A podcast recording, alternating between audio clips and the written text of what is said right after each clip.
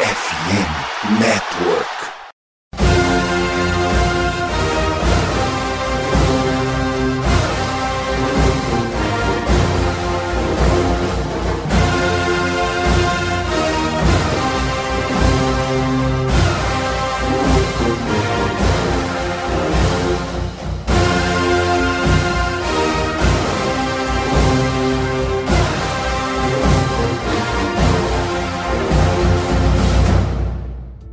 Saudações, amigos! Saudações, fãs de esporte! Saudações, fãs dos esportes universitários! Que grande prazer, que grande alegria, que grande satisfação! Estamos chegando mais uma semaninha com o meu, o seu e o nosso CollegeCast, senhoras e senhores, e hoje num episódio especial. Isto porque ele está de volta! O college football está oficialmente entre nós. Já tivemos a semana zero, já tivemos time entrando em campo, time candidato ao título nacional, já tivemos jogador candidato ao Heisman entrando em campo, já tivemos o atual vencedor do Heisman entrando em campo, e isso a gente vai debater hoje neste episódio que se inicia agora. Vamos também dar uma passadinha aí nos jogos que aconteceram na semana 0 e também os principais jogos da semana 1 um, para você saber de absolutamente tudo o que de mais importante acontecerá né, nestes últimos dias no que tange ao futebol americano universitário. Mas a gente começa essa edição, evidentemente, apresentando a mesa. O André, você que assistiu Caleb Williams e a USC Trojans abrir a temporada com vitória neste último fim de semana. Caleb Williams, atual ganhador do Heisman, muito boa noite. Já aproveita e conta pra gente um pouquinho sobre esse jogo, o que, que aconteceu de mais relevante e a vitória dos comandados de Lincoln Riley. Boa noite, Pinho. Boa noite, Misha. Boa noite, Albert. Maravilhosa noite, uma belíssima madrugada, uma linda manhã e uma perfeita tarde a todos aqueles que estão nos ouvindo. Começou o College Football, começou uma belíssima época do ano, a maravilhosa a época que eu entro em êxtase para assistir futebol americano, obviamente, né? Bom, nesse final de semana a gente já teve já o grande jogo de USC contra San Jose State. Para quem gosta de futebol americano universitário foi uma maravilha, tá? O jogo foi parelho até o terceiro quarto. Na metade do terceiro quarto aí, o USC desbancou San José e venceu de 56 a 28. O destaque não foi o Caleb Williams, por mais que ele tenha saído no final do jogo, até para poupar, não ter lesão e tal, mas pela questão de Zacharia Branch, calouro, freshman, que estava estreando, fazendo seu primeiro jogo no college football, simplesmente fez um TD num passe em screen, né, passando por metade da defesa de San José, e depois um retorno de punch maravilhoso, onde ele literalmente passou pelo time completo de San José, time de especialistas, obviamente. Então ele para mim foi o destaque da partida e assim começa a equipe de USC, que é uma das candidatas aos playoffs. Pois é, e o USC, que nesta rodada vai enfrentar a equipe de Nevada, jogando em casa, né, no Coliseu de Los Angeles. É um jogo bastante tranquilo, muito provavelmente então o USC abrindo 2-0 na temporada, já desgarrando na classificação da Pac-12. Bom, Dando seguimento aqui na nossa mesa, Felipe Michalski, muito boa noite, bem-vindo de volta. Você que ficou incumbido de acompanhar a partida entre a Notre Dame Fighting Irish e a Navy Midshipman, o jogo que abriu a temporada do College Football, né? O primeiro jogo a acontecer diretamente lá da Irlanda. Conta pra gente aí sobre esse grande jogo do Sam Hartman na sua estreia pelos Fighting Irish em território irlandês, né? Ou seja, de fato como um Irish saindo de Wake Forest e mostrando que a vida vai muito bem, obrigado em South Bend. Muito boa noite a todos, boa noite Matheus, boa noite André, boa noite Murilo. É uma satisfação poder falar aqui então nesse College Cast, né? A gente acompanhou mais porque era o primeiro jogo do College Football, né? Primeiro jogo depois de mais de sete meses sem, sem partidas, né? Eu particularmente acompanhei o jogo enquanto montava uma churrasqueira aqui em casa, né? Fato deliciosamente curioso.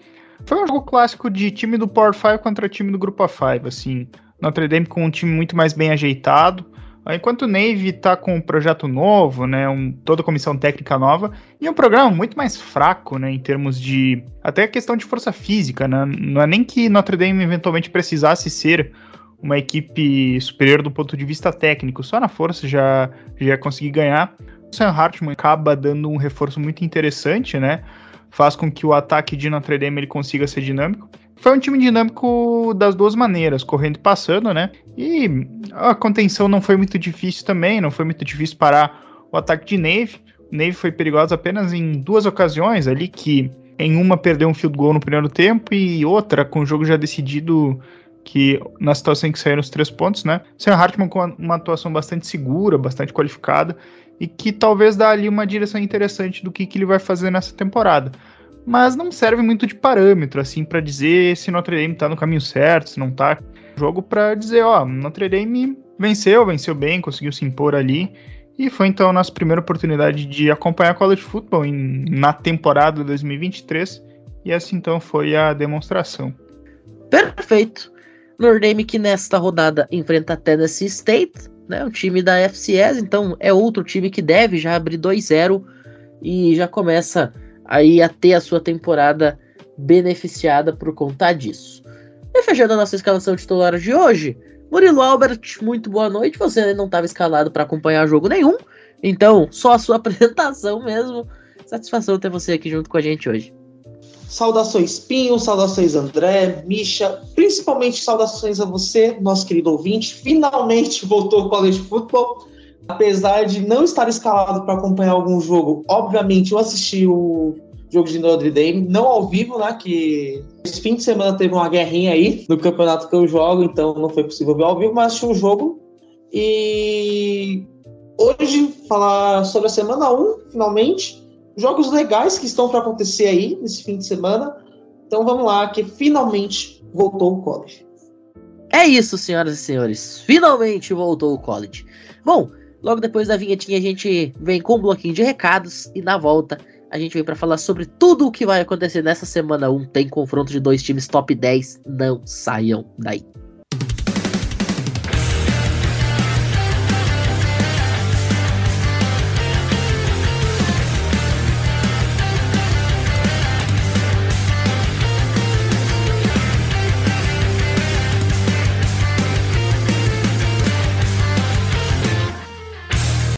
Senhoras e senhores, começou o college football. Mas a NFL também começa logo ali. Inclusive, a NFL começa em feriado. Tem coisa mais gostosa do que a NFL começar num dia de um feriado nacional. Você pode começar a beber se você quiser às 10 horas da manhã, já chegar faceiraço aí pro horário do jogo, abertura da temporada com Kansas City Chiefs e Detroit Lions. Mas por que eu tô falando disso? Porque só tem uma coisa melhor do que assistir futebol americano é assistir futebol americano jogando fantasy. E por que, que eu tô falando disso? Porque a EVN Network este ano resolveu o teu problema se você sempre teve o sonho de jogar um fantasy futebol de graça e ganhando premiação.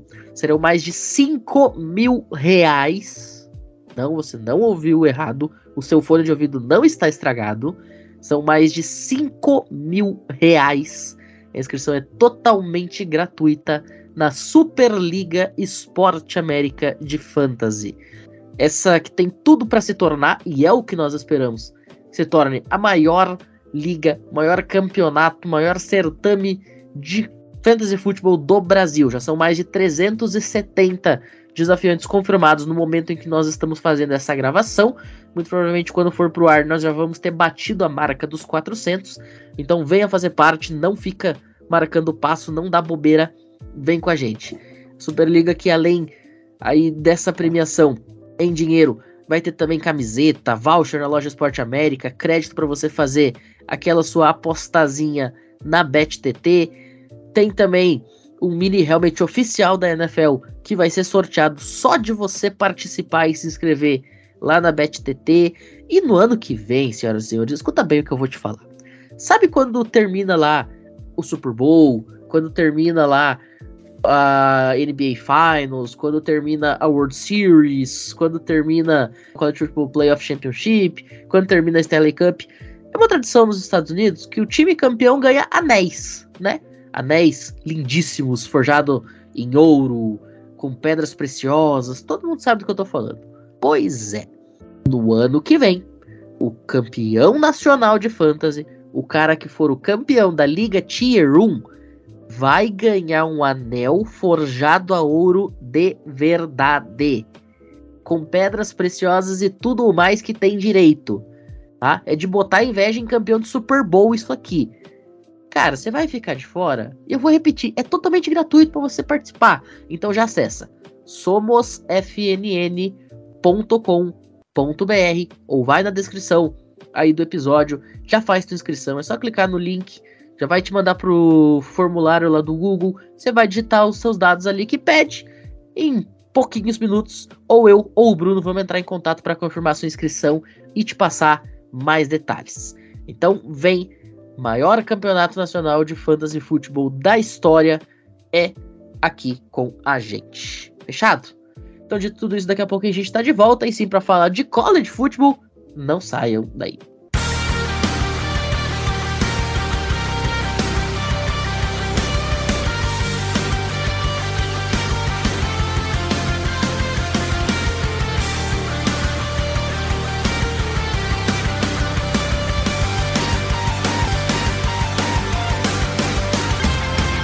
Bom, senhoras e senhores, vamos começando aqui então a falar de semana 1, porque no ano passado, o Anthony Richardson, que viria a ser uma das primeiras escolhas gerais do draft, fez um baita jogo contra Utah Utes, jogando em Gainesville, né? Jogando na Flórida, jogando no pântano. Foram três touchdowns terrestres e a vitória contra o time que depois seria o campeão da Pac-12. Pois bem, essas duas equipes voltam a se enfrentar na primeira rodada, só que este ano o jogo será em Utah, em Salt Lake City, meu caro Murilo Albert. E aí, o que esperar de Utah Utes recebendo a Florida Gators na abertura da temporada? Então, Pinho, diferente do ano passado, esse ano o jogo é em Utah. E diferente do ano passado, o quarterback dessa vez é Graham Mertz vindo de Wisconsin. Talvez o Pinho conheça bastante esse quarterback, já que é o time do chefe. E que ele precisa se provar. Ele saiu de uma forma meio contestada de Wisconsin e foi para uma conferência mais forte, que é a SAC, e enfrenta um bom time, que é o time de Utah, mas que até hoje, que é terça-feira, não tenho exata noção de quem que vai jogar. Se o Ken Rising se recuperou da sua lesão do joelho, que ele sofreu no Rose Bowl, ou se o Bryson Barnes que vai jogar.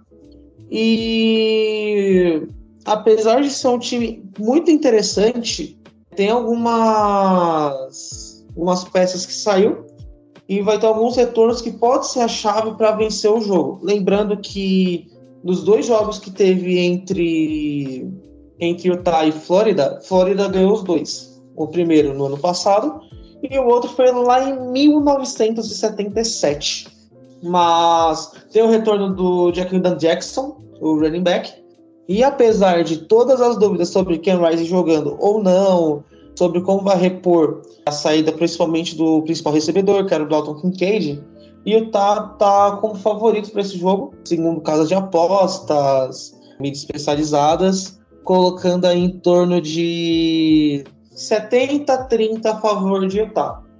Agora, falando de jogadores que podem mudar bastante o rumo da partida por parte de Flórida, são muito mais os jogadores da defesa, principalmente sobre o pass rush, que é muito forte, principalmente o defensive end, o Presley e é um cara que tem tudo para ser uma pick de draft e que precisa lapidar algumas coisas do seu jogo, mas ele é o principal nome assim na defesa. E Utah conta com segmento de trabalho. Vale lembrar que o Utah é o campeão atual da Pac-12, mas precisa vencer e vencer bem apesar de o Utah ser favorito, a grande questão vai ser como o time vai se adaptar à nova realidade, principalmente que perdeu seu grande recebedor, que era o Dalton Kincaid, e além de, claro, quem que joga, se é Rising, o Bryson Barnes, tem a questão de como vai ser o estilo de jogo do time. O time se encaixar bem as corridas com, a, com o retorno do, do Jacob Jackson, é um time que realmente é favorito e que precisa vencer bem, principalmente para disputar a conferência contra a USC, que provavelmente vai começar com 2-0. Então é isso. Eu vou de Utah. Perfeito, eu vou seguir a relatoria aqui. Eu também vou de Utah Utes por 10 pontos jogando em casa em Salt Lake City. Bom, agora eu vou falar um pouquinho rapidamente aqui sobre North Carolina e South Carolina. Seu Jorge ficaria muito feliz de ver tantas Carolinas sendo citadas aqui pela gente neste momento. Mas o fato é que o Bank of American Stadium em Charlotte, casa do Carolina Panthers, será o palco de mais uma edição deste clássico. North Carolina chega buscando recuperação, afinal terminou 2022 em baixa com quatro derrotas consecutivas, incluindo na Bowl Season, e pega uma South Carolina que começou cambaleante, mas terminou muito bem o ano. Né? Se UNC terminou com quatro derrotas seguidas, South Carolina terminou com três vitórias ali no final da temporada, inclusive batendo Tennessee e Clemson, dois times que estavam entre os melhores ranqueados do país. A vitória sobre Clemson, inclusive, tirou o Clemson até de qualquer possibilidade de brigar por um playoff que já parecia bastante inalcançável naquele momento. Além de Tennessee Clemson, South Carolina também venceu a Kentucky Wildcats de Will Levis e se colocou como um time bastante interessante no final da temporada passada. Só foi derrotada no Bowl por Notre Dame por apenas uma posse, o que também demonstra a solidez dessa equipe, que busca em 2023 fazer uma campanha ainda melhor. No histórico do confronto, né, por ser um clássico, a gente tem muitos jogos. Já aconteceram 59 confrontos entre essas duas equipes, com o North Carolina Tar Heels liderando por 35 a 20, além de quatro empates. Mas, ponto de atenção, South Carolina venceu 4 dos últimos 5 e 7 dos últimos 9. Ou seja, os Gamecocks vêm conseguindo equilibrar esse confronto em anos recentes. O último deles, no dia 30 de dezembro de 2021, vitória de South Carolina por 38 a 31. E, inclusive, esse jogo marcou a maior pontuação cedida pelos Tar Heels na história do clássico. Nunca havia acontecido dos Tar Heels cederem 38 pontos. Falando especificamente do jogo deste fim de semana, os Tar Heels terão como grande destaque o quarterback Drake May, potencial primeiro quarterback escolhido no draft, potencial candidato a Heisman Trophy, potencial primeira escolha geral do draft, é olho nele.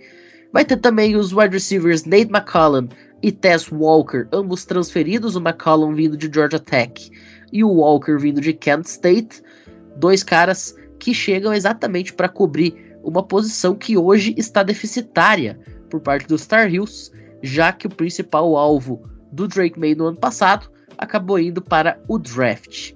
Ainda terá como grande destaque dessa equipe o cornerback Alaya Huzzy, que terminou 2022 com 41 tackles, 6 interceptações e 13 passes defendidos, é o grande nome da defesa. E o Alaya Huzzy especificamente vai ter um trabalho, evitar que a grande arma de South Carolina consiga jogar, que é o quarterback Spencer Rattler. Ele que conseguiu reencontrar lá pelos Gamecocks as boas atuações e busca levar essa equipe até uma posição que seja interessante na temporada e que o coloque de volta entre os principais quarterbacks do board para o draft, posição essa que ele perdeu demais por conta das suas temporadas patéticas na Oklahoma Sooners. Além disso, se por um lado, por UNC, nós temos um ataque aéreo muito fulminante, apesar da perda do offensive coordinator Phil Longo, South Carolina tentará compor a sua defesa e parar esse ataque aéreo de North Carolina com dois nomes principais: os excelentes edges Jordan Stratton e o Tyreek Johnson serão os dois caras responsáveis por pressionarem Drake May e impedi-lo de soltar o braço e encontrar o McCullum e o Walker. Por parte de South Carolina, as chaves do jogo, além disso que eu citei, é também tentar impedir que o jogo terrestre de North Carolina se coloque. Afinal, depois da saída do Javonte Williams, esse jogo terrestre não tem conseguido ser explosivo, mas ele pode ser usado caso o ataque aéreo venha a ter esses problemas por conta da pressão. A ver como a defesa de South Carolina se fortalecerá e se colocará nessa maneira. Já para North Carolina, evidentemente, estabelecer o jogo aéreo será fundamental, pois estão ali os grandes destaques da equipe, mesmo com a saída de um offensive coordinator que adorava jogar em air raid. E, defensivamente, é claro, pressionar o Spencer Rattler será fundamental. Afinal, a gente conhece esse jogador, a gente sabe o quanto ele sucumbe quando está desconfortável. Quanto mais pressão para cima do Rattler, maiores as chances de ele acabar cedendo e espalhando a farofa. Pessoalmente, minha aposta vai para North Carolina Tar Heels. Acredito que seja um time melhor, é um time ranqueado, tem um quarterback que briga, como eu falei, por Heisman e para ser a primeira escolha do draft. Então eu vejo aí que os Tar Heels têm uma leve vantagem, mas esse time de South Carolina já mostrou ano passado que não tem medo de enfrentar cachorro grande. E aí, Andrezito, qual é a sua aposta para esse grande jogo no Bank of American Stadium? North Carolina vence por três posses. Misha? Vou apostar na surpresa. Vou apostar numa vitória bem apertada de South Carolina no field goal no final. Albert? Eu aposto na vitória de North Carolina.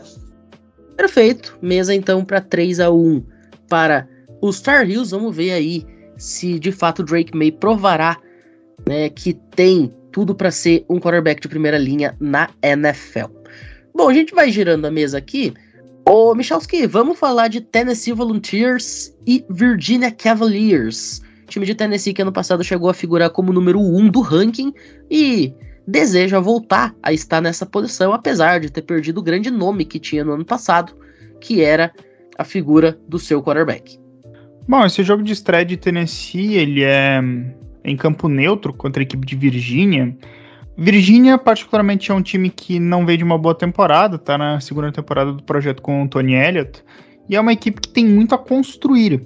Tennessee tem ali alguns pontos que geram questionamentos ali em torno do, da continuidade ali do Josh Heupel como treinador, mas Tennessee hoje é um time muito mais pronto e sim, o, o Renault Hooker ele saiu e de fato ele deixa o programa né, com muitos recordes, coisas assim, né? Mas pro lugar dele vem o Joe Milton, que é um QB hoje mais lapidado. É um QB que ali quando estava disputando a titularidade, ele ainda em 2021, ele ainda era um QB muito cru, mas ele acabou amadurecendo muito bem e eu espero que nessa temporada ele vai ser um QB com uma precisão de passes muito boa.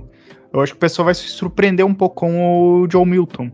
A questão da qualidade do braço dele já é bastante conhecido pelo pessoal, né? Tipo, ano passado o pessoal assistia ele, ele lançava bombas de 60 jardas como se fosse um passezinho qualquer, né? Troço meio bizarro, né? Mas ele é um bom jogador. O ataque de Tennessee eu acho que vai continuar numa dinâmica muito interessante. A defesa ainda é um ponto que ainda se há a questionar. É uma defesa que consegue taclear bastante para perda de jardas, mas que cedia muitas jardas. Isso também era muito fruto do fato de que, em termos de recrutas, né, Tennessee ainda não, não tinha chegado, digamos, num patamar de Alabama, num patamar de Georgia. Faltavam algumas peças ali para, digamos, fechar. Eu acho que esse ano ainda não fecha, mas para esse confronto contra a Virgínia vai ser possivelmente suficiente. Pegando rapidamente o histórico do confronto, apenas quatro jogos aconteceram na história entre eles, né? Um em 1927, um em 1940 um em 1980 e o último jogo foi em 91. Em 91 foi uma vitória de Tennessee por 23 a 22. A Virginia venceu só uma vez, que foi em 80. Então é um duelo muito pouco disputado, né? São programas que nunca compartilharam conferência, não são muito aproximados assim. A única semelhança mesmo é propriamente cor laranja. As previsões estão dando um favoritismo de Tennessee de 28 pontos e meio, só para se dar conta talvez da disparidade entre as equipes apresentadas nesse momento. Nós estamos falando de uma equipe de Tennessee que é candidata a brigar pelo título da SEC, ainda que seja uma equipe que corra por fora, né? Acho que ainda é azarão para equipes como Georgia, Alabama e até mesmo LSU. Acho que hoje é um time um pouquinho mais bem estruturado, embora eu acho que seja um confronto ali 50-50. E enquanto Virginia é propriamente uma das piores equipes da ACC hoje, acho que teria que questionar, sabe? É um duelo bastante dísparo, o jogo que vai ser em Nashville. Eu aposto numa vitória bem tranquila de Tennessee, acho que umas três posses de bola para cima. Eu vou com o Tennessee também, acho que aqui é questão de pura lógica. Albert, você? Se Tennessee não ganha, eu sou um golfinho. André? Tennessee por duas posses. Perfeito, achei o André até econômico. Eu acho que duas posses é até pouco, viu? Agora eu confesso para vocês que eu não confio muito no John Milton. Vamos ver se esse ano ele cala minha boca. Bom, a gente vai chegando aqui no finalzinho deste primeiro bloco. André, vamos falar um pouquinho sobre Louisville Georgia Tech. Vamos combinar? Não é o jogo mais atrativo da história do mundo, muito longe disso. Mas a grande questão é: Louisville é um time que é muito instável e do nada faz umas temporadas espetaculares. Enquanto que Georgia Tech é um time que vem sendo estavelmente horrível. E a pergunta é: o que que este confronto da ACC nos reserva? Bom, Pinho, Louisville, número 34 no ranking, contra Georgia Tech, número 74, no Mercedes-Benz Stadium, em Atlanta. Bom, só houveram dois jogos na história, um em 2018 e um em 2020, ambos vencidos por Georgia Tech e ambos lavada, tá? Então, assim, o retrospecto não é favorável para Louisville, assim como também disse lá no, no nossos previews, né, que eu iria torcer contra Louisville a temporada inteira. Nesse jogo não vai ser diferente. Por mais que meu lado mais sensato diga que Louisville provavelmente ganha, porque tem Jack Plummer, né, e o Jahan Jordan, running back, que são os nomes desse ataque. E uma defesa que é até ok, né? Foi uma defesa que na última temporada conseguiu fazer um bom trabalho. Claro, não foi uma defesa excelente, mas conseguiu trazer pressões, interceptar ataques adversários. Nessa temporada nós temos dois grandes nomes, que é o Aston Gillott, defensive end, e o Storm Duck, né? Cornerback que tá chegando agora. Mas do outro lado, em, na, no time de Georgia Tech, a gente tem o Don Ty Smith, running back, que provavelmente vai ser o cara que vai levar esse ataque nessa temporada e um wide receiver que vai pro draft, que é o Dominic Blaylock, né? Não vai sair provavelmente em uma escolha muito alta, mas é um wide receiver que a gente tem que ficar de olho. Assim como na defesa tem, a gente tem um Lamales Brooks, que é o free safety, que é um cara também que pode vir bem nesse próximo draft, tá? Claro, também não vai ser um dos principais safeties, mas é um cara que pode surpreender, é um cara que pode acabar interceptando. Ainda mais quando a gente fala do Jack Plummer, né? Então, um jogo que provavelmente vai ser um jogo mais equilibrado, vai ser um jogo mais legal. E a minha aposta para essa partida é que Georgia Tech vença por uma posse. Por mais que eu acho que o Louisville vença, eu vou apostar em Georgia Tech. Ousadia e alegria pro André aqui apostando em Georgia Tech. Eu vou de Louisville, Michalski. Minha aposta é Louisville, tranquilamente, porque Georgia Tech ainda tá sofrido. Se fosse jogo de beisebol, acho que Georgia Tech teria grandes chances, mas futebol americano fica difícil. Albert, e você? Sendo bem honesto, não consigo imaginar Georgia Tech ganhando esse jogo, então vou de Louisville. Perfeito. Mais uma vez a mesa 3 para 1. A gente agora faz um rápido intervalinho. Na volta, a gente tem um dos jogos mais esperados da primeira rodada. Colorado e seu caminhão de reforços enfrentando TCU, atual vice-campeã nacional. E é claro, a gente vai falar sobre tudo que vai permear LSU e Florida State. Não saiam daí.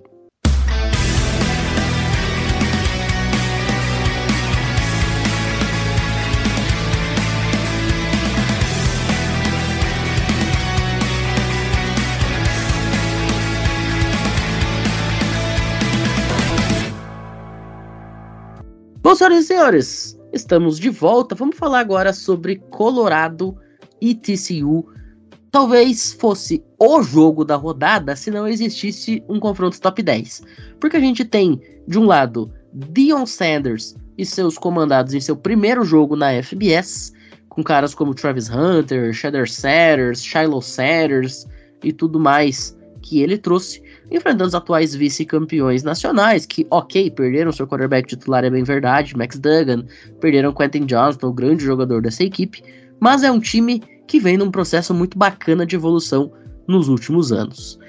Bom, falando um pouquinho sobre história, só aconteceu um jogo até hoje entre essas duas equipes, né, que foi vitória de TCU por 31 a 13, o Colorado até conseguiu deixar o jogo equilibrado no primeiro tempo, mas o ataque acabou sofrendo na segunda etapa. TCU acabou levando essa partida, mas são coisas do passado.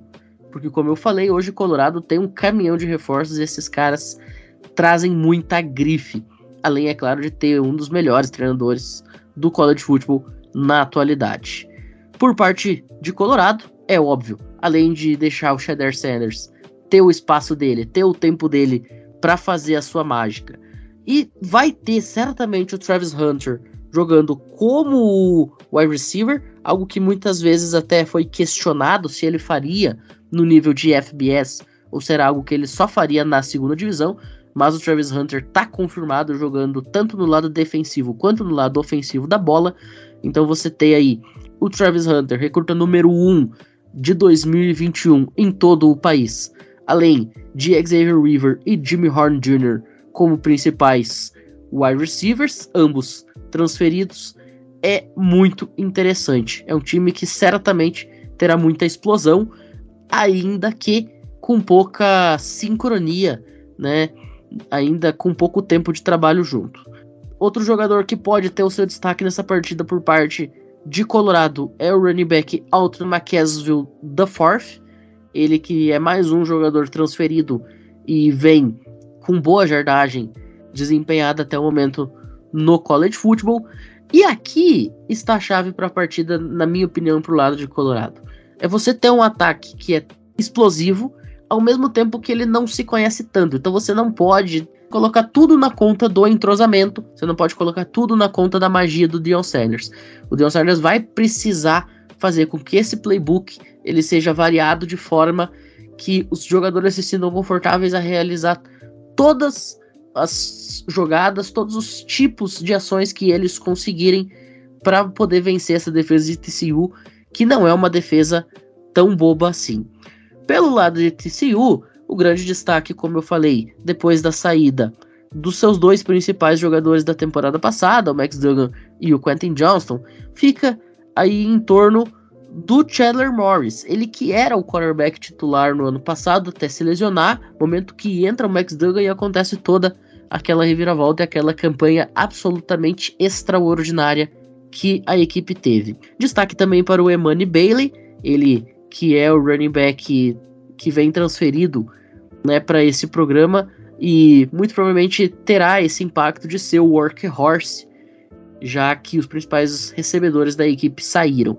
Falando em recebedor, destaque para o Warren Thompson, ele que é mais um dos jogadores que vem transferido e chega exatamente para ocupar o lugar deixado pelo Quentin Johnston nesse roster. Então, para fechar, eu acredito que esse jogo ele seja particularmente interessante porque as duas equipes vão depender de pontos parecidos no ataque. Que os seus quarterbacks consigam desempenhar o máximo do papel que conseguirem diante de um time totalmente reformulado, e no caso do Shader, sem conhecer plenamente seus alvos, enquanto que ambos terão times muito diferentes do que eram em 2022. Pelo lado defensivo da bola, TCU certamente irá tentar pressionar ao máximo o Shader Sanders e ver como ele se comporta diante da pressão, especialmente em nomes como Michael Ibukin Okiode e o Demonic Williams. Vamos ver se isso vai de fato acontecer. E pelo lado de Colorado, é claro, você tem Dion Sanders como seu comandante, então defesa é uma das especialidades.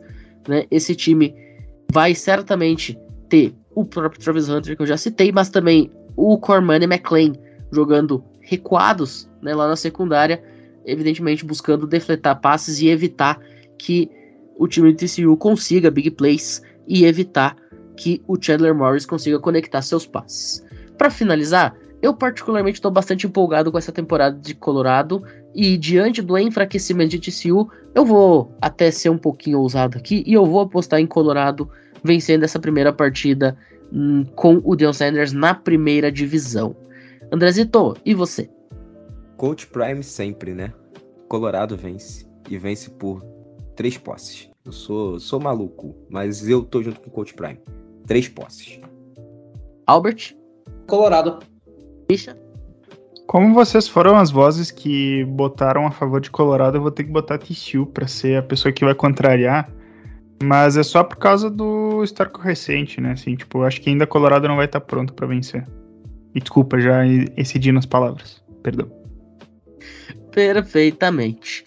Bom, ô Michalski, agora, já que você falou que se excedeu nas palavras, tome a palavra para você. Vamos viajar de volta para as Carolinas. A gente já falou de um confronto entre um time da Carolina do Norte e um do Sul, que era Tar Heels e Gamecocks. Vamos para outro. O time da Carolina do Norte, Duke, recebendo um time da Carolina do Sul, Clemson. E aí? Bem, então, um confronto que vai ser o primeiro desde 2018, né? Formato de jogos da ACC entre divisões diferentes, ele não favorece muito confrontos entre times de divisões diferentes, né? O último confronto tinha sido em 2018, uma vitória da equipe de Clemson pelo placar de 35 a 6. É um confronto que teve ao todo 54 partidas, né, com 37 vitórias de, de Clemson, 16 de Duke e um empate. Bem, esse confronto, né, reúne uma equipe que quer voltar às glórias, no caso a equipe de Clemson, já duas temporadas seguidas fora do playoff, e isso acaba particularmente afetando um pouco as pretensões, e do outro lado uma equipe de Duke, que é uma equipe bastante respeitável, assim, que não pode ser desconsiderada, e que no primeiro ano com o Mike Elko como treinador, conseguiu vencer nove partidas, um, um desempenho bastante impressionante, né, para uma universidade que não é propriamente um programa forte no futebol americano e que, enfim, acabou superando toda e qualquer expectativa para uma primeira temporada. O jogo vai ser lá em Durham, casa dos Blue Devils, Falando mais especificamente de Clemson, que eu acho que é o que o pessoal mais espera, é uma equipe que tem a novidade que agora, começando propriamente a temporada como titular, nós vamos ter o Kate Klubnik, que é um quarterback que ainda é muito jovem, ainda tem, digamos, um potencial para cometer alguns erros, né? E ainda mais, digamos, numa estreia que não vai ser propriamente um jogo fácil contra a Duke, né? Que é uma equipe ali que vai ter um bom retorno de jogadores mais veteranos, por assim dizer. Só que esse talvez não seja o ponto principal para se falar da equipe de Clemson, e sim a defesa, porque nós temos muitos jogadores voltando, nós temos uma defesa com bastante potencial e que nesses últimos anos sempre foi o ponto positivo de Clemson, né? Mesmo nessas últimas temporadas que Clemson acabou apresentando vários defeitos, acabou caindo de nível, é um programa que na defesa conseguiu manter de certa maneira esse nível mais ou menos intacto vai ser um jogo que Duke vai ter que tentar fazer alguma coisa ali jogando em casa, né? Tentando utilizar ali seus jogadores para ver se consegue tirar um pouco ali do potencial e tentar parar um pouco ali o jogo do Kate Klubnik, tentar travar um pouco o jogo terrestre para ver se consegue fazer alguma coisa ali. Clemson chega para esse jogo né, em Durham com um favoritismo de 13 pontos. Em outras épocas seria maior, assim, para ser justo, né? Porque a disparidade nesses últimos anos, principalmente com a ascensão de Clemson, é uma disparidade bem considerável, mas do que conseguiu levar esse nível, né? E acho que o Mike Elko vai conseguir, pelo menos, impor algumas dificuldades. Vencer eu acho muito difícil, porque Clemson tem outro nível, né? A não ser que Clemson faça uma partida muito desastrosa, que cometa muitos erros, e que seja talvez algum cenário muito apocalíptico, que as coisas deem certo para Duke, mas assim, vamos prever como normalmente se deve ser em condições normais de temperatura e pressão. Minha aposta é na vitória de Clemson. É, eu confesso que eu acredito que ninguém vai apostar em Duke aqui. Acho que, e isso aqui é uma piada totalmente intencional, ninguém vai ser advogado do diabo, Dunduts. Mas enfim, eu sou obrigado a perguntar, André, Clemson ou Duke? Sem DJ Galilei, vitória de Clemson. Albert? Apesar de gostar bastante do time de Duke, Clemson. O André tocou num ponto interessante, né? DJ Galilei está muito longe, está do outro lado do país, e isso aumenta bastante as chances de Clemson ter sucesso. Bom, por falar em do outro lado do país, tem um certo confronto aí que costumava acontecer todos os anos, até por volta ali dos anos 90, né, que era um confronto entre dois times que não ficam exatamente muito longe entre si, mas que a história começou longe, né, que é o confronto entre Penn State e West Virginia, que costumavam se enfrentar no Yankee Stadium até que começaram a jogar nas suas respectivas casas, né, em State College e em Morgantown, até que aconteceu uma coisa muito louca. E essa coisa foi as entradas, tanto de Penn State quanto de West Virginia, nas conferências às quais pertencem hoje. Penn State sempre foi, historicamente, um time que jogava de forma independente e entra na Big Ten em 1992, e com isso esse clássico que era jogado todos os anos, a rivalidade jogada todos os anos, acabou se perdendo no tempo. Isto até 2013, porque 20 anos após o último embate, as equipes anunciaram que reviveriam esse confronto a partir de 2023. E é o que acontece nesta semana 1, portanto, um confronto histórico. Pela primeira vez desde 1992, esses dois rivais se colocam frente a frente. E eu vou falar um pouquinho sobre esse jogo, porque é bem verdade que Penn State é larga favorita. A linha nas casas de aposta está em 20 pontos e meio, ou seja, são três touchdowns praticamente. E eu acho que o jogo ele é mais ou menos por aí mesmo. A gente sabe que o time de Penn State é um time que não apenas está ranqueado, mas está ranqueado de forma bastante contundente. É um time que está dentro do top 10 do país. Ok, perdeu o seu quarterback, mas eu estou inclinado a dizer que perder Sean Clifford não é desfalque, é reforço. E o Drew Alar agora assume de fato essa equipe. Ele contará com seu running back, a estrela do time Nicholas Singleton, para continuar o bom trabalho que foi desempenhado em State College nos últimos anos. Destaque também para o Dante Cifas, ele que é um wide receiver vindo de Kent State, é um wide receiver que eu particularmente adoro, acho que vai ser muito interessante ver ele jogando finalmente num time de Power 5, jogando num time realmente de calibre. Tô muito curioso para ver como é que vai ser o desempenho do Dante Cifas jogando com o Drew Alar. E esse jogo é um jogo que, convenhamos, é para fazer saldo, é para fazer ponto, é para colocar o hype lá em cima mesmo. Então, a chave da partida é exatamente você manter a bola o máximo possível na mão do Drew Alar, o máximo possível na mão do ataque, para que a confiança venha naturalmente. Pelo lado de West Virginia, convenhamos, é jogo para não tomar uma pancada. E para isso o time irá confiar nos seus jogadores de defesa, mais especificamente o Andrew Winslamp e o Malakai Ruffin, que são os dois corners, eles que voltam para a equipe depois de serem titulares no ano passado, se mantém nessa equipe dos Mountaineers e também na sua principal dupla de apressadores, o Sean Martin, ele que é júnior, busca aí o seu lugarzinho na NFL, pode ser uma pick interessante mais para o final do draft, e também o Jared Bartlett. No geral, me parece bastante plausível a gente dizer que esse time de Penn State vai vencer por pelo menos umas três posses de bola. Quem sabe até fazer um placar parecido com o que o time de Penn State tomou em 1988, quando West Virginia venceu anotando 51 pontos, né? Quem sabe a gente possa ter até uma pequena vingança nesse sentido. Mas o fato é que esse confronto ele chama mais a atenção pela possibilidade de a gente ver o desempenho do Drew Allard do Nicholas Singleton jogando contra uma defesa fraca, ainda aqui de Power 5, do que especificamente pelo seu equilíbrio.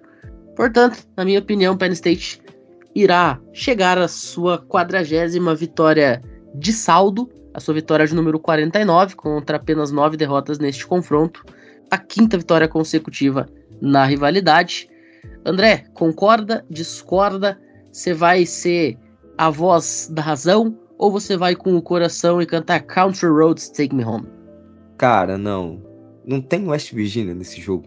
West Virginia só vai para cumprir tabela, né? Penn State vence e vence com bastante tranquilidade, três posses no mínimo. Albert? Concordo que Penn State vence com bastante tranquilidade. Misha? Eu não acho que vai ser com toda essa tranquilidade assim, mas Penn State vence. Muito bem. Bom, a gente vai chegando então aqui nos finalmente. Ô Albert, vamos falar um pouquinho sobre Boise State e Washington. Aí sim, vamos cruzar o país de ponta a ponta, né? A gente estava na Carolina do Norte, daí a gente foi para Pensilvânia e agora a gente vai para Washington, a terra do grunge, recebendo a rapaziada que em 2005, 2006, 2007 resolveu agir de forma meio punk, né? Agitou de forma rebelde o college football, mudou todo o cenário, agitou as casas de aposta. E aí, cara, a gente vai ter a rebeldia punk de Boise ou o grunge de Seattle se sobressaindo neste confronto musical em Washington? Então, Pinho, esse confronto tem tudo para ser pouquinho mais tranquilo pro, pro time de Washington. Vale lembrar que foi um dos times aí mais consistentes na, na Pac-12. Teve ataques sólidos, teve defesa sólida e tem algumas chegadas legais na equipe, principalmente na linha ofensiva, que foi o, o grande reforço do time no recrutamento e no portal de transferências. E enfrenta Boise State, que é um dos times mais interessantes da Mountain West, mas que tem algumas coisas interessantes que pode dar um pouquinho de calor, principalmente o George Olani, que é um running back, que é um running back excelente, e que tem algumas algumas coisas que pode explorar na defesa do, de Washington contra um jogo corrido. Mas apesar disso, o time de Washington ele vem muito mais preparado para esse confronto, até por ser um time bem mais forte. O Washington tem a continuidade do projeto, né, que quase foi de para final da Pac-12 do passado. Teve o Michael Penix Jr. lançando para mais de 4 mil jardas. Tinha o, running back chegando quase mil jardas, foi o caso do Wayne Talapapa, mas que ele não vem para esse ano, ele já encerrou sua carreira do college então, para esse ano, running back vem o Cameron Davis, que é um running back ágil, um running back que eu gosto. E na defesa do Washington tem, eu gosto bastante do Michael Steen, o safety. Apesar de Boise ter o seu valor na Mountain West, eu não acredito que possam vencer o Washington. Então, meu palpite é o Washington por aí duas posses, talvez três. Muito bem. Cara, se fosse 2007, eu apostaria sem medo de errar em Boise State, com Ian Johnson e companhia limitada. Mas a gente tá em 2023, então meu palpite vai com a cachorrada, vai ser dos Huskies aqui. Grunge over punk, por mais que doa na minha alma. André. Michael Penix neles. É isso. Washington vence e vence por muito, tá? Mais de três posses tranquilamente. Washington, Boise State do passado tá no passado. Perfeito. Michael Penix Jr., portanto, terá um dia de Cameron e estará rising, de acordo com o André Limas. Falando no André, André, fecha então essa previsão da semana 1 com o jogo da rodada. LSU, Florida State Seminoles, o jogo da semana 1 e, por conta disso, o Game of the Week no oferecimento College Cast, porque, né, a gente não está sendo patrocinado, então, no oferecimento College Cast. Conta pra gente o que esperar do grande jogo desta semana. Jogo da semana no Camp World, domingão, né? Para quem não sabe onde fica, o Camp World fica em Orlando, na Flórida, e nós tivemos esse jogo algumas vezes durante esses anos, né? Não nos últimos anos, no último ano a gente teve, que inclusive por isso que é o jogo da rodada, né? Ano passado, minha LSU perdeu por um ponto, um chute um field goal bloqueado, né, perdido no final do jogo. LSU, inclusive, tem um péssimo retrospecto contra a Florida State, só teve duas vitórias contra oito vitórias de Florida State, né? Lembrando que antes de 2022, o último jogo foi lá em 1991, onde Florida State também venceu, fregueses, e é isso. Vamos falar sobre o jogo de domingo. É para isso que eu venho, por isso que eu gosto e é por isso que eu amo college football, falar sobre atualidade. História eu deixo com o Pinho. Bom, Florida State primeiro, né? Jordan Travis vai para o seu último ano, praticamente agora que ele tem que provar que pode ser o quarterback número um do draft, acho muito difícil ele ser, mas pode acabar sendo número dois, né? E aí ele tem grandes armas, como Johnny Wilson em passes longos, o Ken Coleman, que tá vindo de Michigan State em passes médios e curtos, tá? E aí na defesa nós temos o Brandon Fisk, que é o defensive tackle, e a dupla de corners, que são dois caras que são seniors, né? E o free safety também, de Florida State. Esse trio da, da secundária de seniors pode trazer muitos problemas para o Daniels, mas o principal ponto para Florida State vencer não é somente interceptar o Daniels ou parar o Daniels, é simplesmente parar o jogo terrestre de LSU, que é a dupla do Josh Williams com o Logan Diggs, né? Que ano passado foi uma dupla que correu muito bem, foi uma dupla que mostrou muito serviço. E, bom, esse ano é um ano também para eles se provarem, né? E tudo indica que vão dar esse suporte pro Daniels, vai jogar tranquilo, porque o jogo terrestre vai começar a entrar. É uma batalha, literalmente, que vai ser vencida nas trincheiras. Quem dominar o outro nas trincheiras, vence. Assim como também LSU, né? Só que a defesa de LSU é aquilo. A DBU tá voltando. Não, não tem um nome somente de destaque, sabe? É o conjunto como um todo que leva a LSU ser um time competitivo, ser um time forte, ser um time onde nós vemos capacidade de vencer Florida State e assim como vencer outros times. Dificilmente vence, por exemplo, Georgia, mas outros times não só da sua conferência, mas de outras conferências conseguem vencer tranquilamente, tá? Dito isso tudo, eu voto na vitória de LSU não por mais de uma posse, tá? Vai ser outro jogo equilibrado, mas dessa vez vai ter vitória do meu lado. É isso. Pois é, no ano passado eu tive a oportunidade de fazer a narração desse jogo, também na semana 1, e ele foi muito incrível, porque quando tudo parecia estar indo para um lado, o jogo virava. E quando tudo parecia estar indo para o outro, ele virava de novo.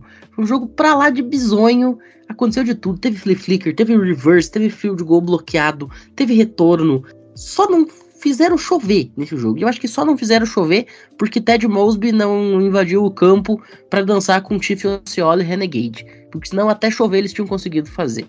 Portanto, cara, desse jogo eu não espero nada mais do que o puro suco da aleatoriedade, da bizarrice e, é claro, de tudo que permeia o college football, grandes torcidas, talvez as duas principais torcidas dos esportes universitários.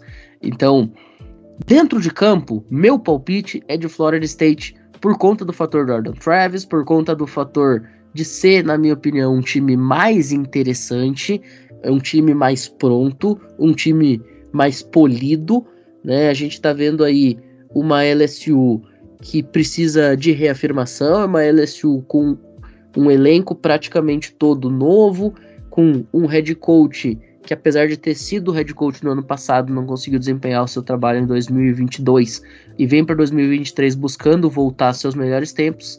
Mas no combo todo, eu vou com Florida State, eu vou com o Seminoles, apesar de que uma vitória de LSU não seria absolutamente nada surpreendente. E eu te digo mais, eu não vejo nenhuma chance desse jogo ter uma vitória por duas posses. E você, Albert? de forma bem apertada, eu acho que é da Florida State. Misha? LSU por uma posse. Perfeito, mesa dividida, 2 a 2 então em LSU e Florida State. Vamos ver quem acerta. Eu vou torcer pro Albert, porque se o Albert acertar, eu também acerto. Bom, dito isso, a gente vai ficando por aqui então. Novamente, né, muito obrigado a todo mundo que esteve com a gente nesta análise de previsão da semana 1. Quero deixar um recadinho muito mais do que especial, senhoras e senhores. Nessa sexta-feira, a partir das 21 horas, primeira descida está de volta. Primeira descida que é um algo que a gente pensou em fazer e de fato executamos na época do draft, fazendo análises em vídeo de jogadores que estariam no recrutamento. Fizemos também análise sobre o Davi Belfort quando ele se comprometeu com a Virginia Tech.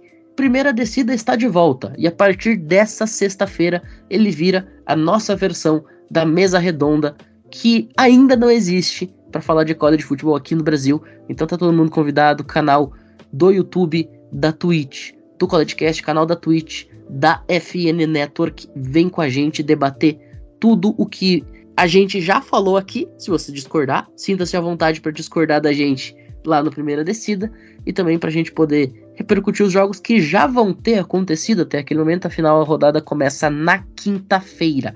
Tem jogo quinta, tem jogo sexta, tem jogo sábado, tem jogo domingo, tem overdose de futebol americano, tem jogo segunda. Dá para você ficar mais louco que o padre do balão assistindo college futebol nessa semana que é absolutamente deliciosa. André, muito obrigado pela participação. Nos vemos no próximo episódio. Até uma próxima. Até uma próxima Pinho, até uma próxima Michalski, até uma próxima Albert, até uma próxima a todos aqueles que nos ouvem, né? Semana 1 chegando, agora tem rodada completa, todo mundo jogando. Espero que o time da, da maioria de vocês vença, né? Alguns outros não tem como torcer para todo mundo vencer. E tem times que vocês sabem que eu seco, né? E tá tudo bem. Mas amo todos vocês de qualquer jeito. E vamos pra cima de FSU, que domingo tem jogão. Alberti, também muito obrigado pela participação. Nos vemos na próxima. Este ano, você pela primeira vez, de fato, pegando uma temporada aqui com a gente no College Cast. Então, seja muito bem-vindo a um jogo de futebol americano universitário dentro do College Cast. É isso, primeiramente agradecer, né, todos esses meses que eu estou no College Cast, que era para ser uma participação lá no episódio de Tyrants no draft, acabou que eu fiquei na, no projeto. E obrigado a você ouvinte que acompanhou até aqui e te vejo no próximo podcast e também nas transmissões. E é isso, abração para a mesa, abraço Pinho, Michalski André. Até a próxima, falou! Pois é, né, Michalski? O, Albert falou ali de transmissões. Eu até tava esperando para dar esse spoiler exatamente por último, porque com a volta do College Football voltam também as transmissões do College Cast no mesmo canal anteriormente conhecido como canal do College Football Brasil, totalmente repaginado agora para o College Cast. Isto porque nesta quinta-feira já começa a primeira transmissão do College Cast nessa temporada. Utah e Flórida se enfrentam a partir das 21 horas. Transmissão com a nossa equipe. Estarão nessa o Kaique, o Albert e o Michalski, levando até vocês todas as emoções desta partida. No sábado, 13 horas, horário padrão de transmissão do College Cast. Você tá batendo aquela macarronada, né? Ou aquele arroz com feijão pro seu almoço, já vem com a gente, liga aí no YouTube para TCU e Colorado, a estreia de Dion Sanders como head coach na primeira divisão e a estreia dos atuais vice-campeões nacionais. Estaremos nessa, eu, Felipe Michalski e o Kaique. E no domingo, ladies and gentlemen, olhos abertos e focados em Florida State, LSU, duas equipes dentro do top 8 nacional. Estaremos nessa também. Eu, Felipe Michalski, provavelmente Bruno Oliveira, para levar até vocês todas as emoções dessas partidas. Michar, a estrutura é a mesma, o conselho que a gente dá é o mesmo, é a mesma coisa dos outros anos, com apenas uma diferença muito básica. Eu falei no episódio da semana passada que ia ter uma surpresa. Conta pra galera o que, que a gente tá planejando para esse Florida State e LSU, o grande jogo da rodada. Então, para esse confronto entre LSU e Florida State, nós vamos ter transmissão com imagens. O jogo entre FSU e LSU lá na plataforma do Rumble. Você acompanha a gente da mesma maneira que você acompanha a gente falando nas nossas transmissões normais, só que nesse caso, né, numa transmissão com imagens, você assiste a partida da maneira tradicional que todo mundo gosta de acompanhar, com imagens, tudo, né? Tudo muito bonitinho e com uma transmissão em português, pessoas brasileiras falando, né, sobre college football.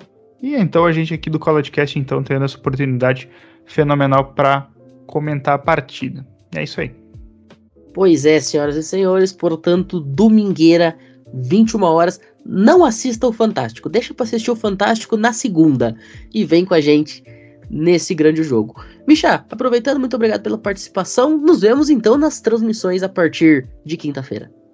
Obrigado pela oportunidade, então, para participar aqui, né? Transmissões na quinta, no sábado e no domingo, e na sexta-feira, primeira descida, né? Então, dali, semana 1 é correria. Exatamente, e é claro que tá todo mundo convidado a estar com a gente em todos estes momentos. Bom, falando em pessoas que estão sempre com a gente, muito obrigado a todos vocês que estão sempre com a gente nos ouvindo. Recadinhos de fim de programa, você pode apoiar financeiramente o Coledcast caso deseje por meio do Pix Coledcast 2021 gmail.com e é claro, você pode e deve se inscrever na Superliga Esporte América de Fantasy para concorrer a 5 mil reais em premiação.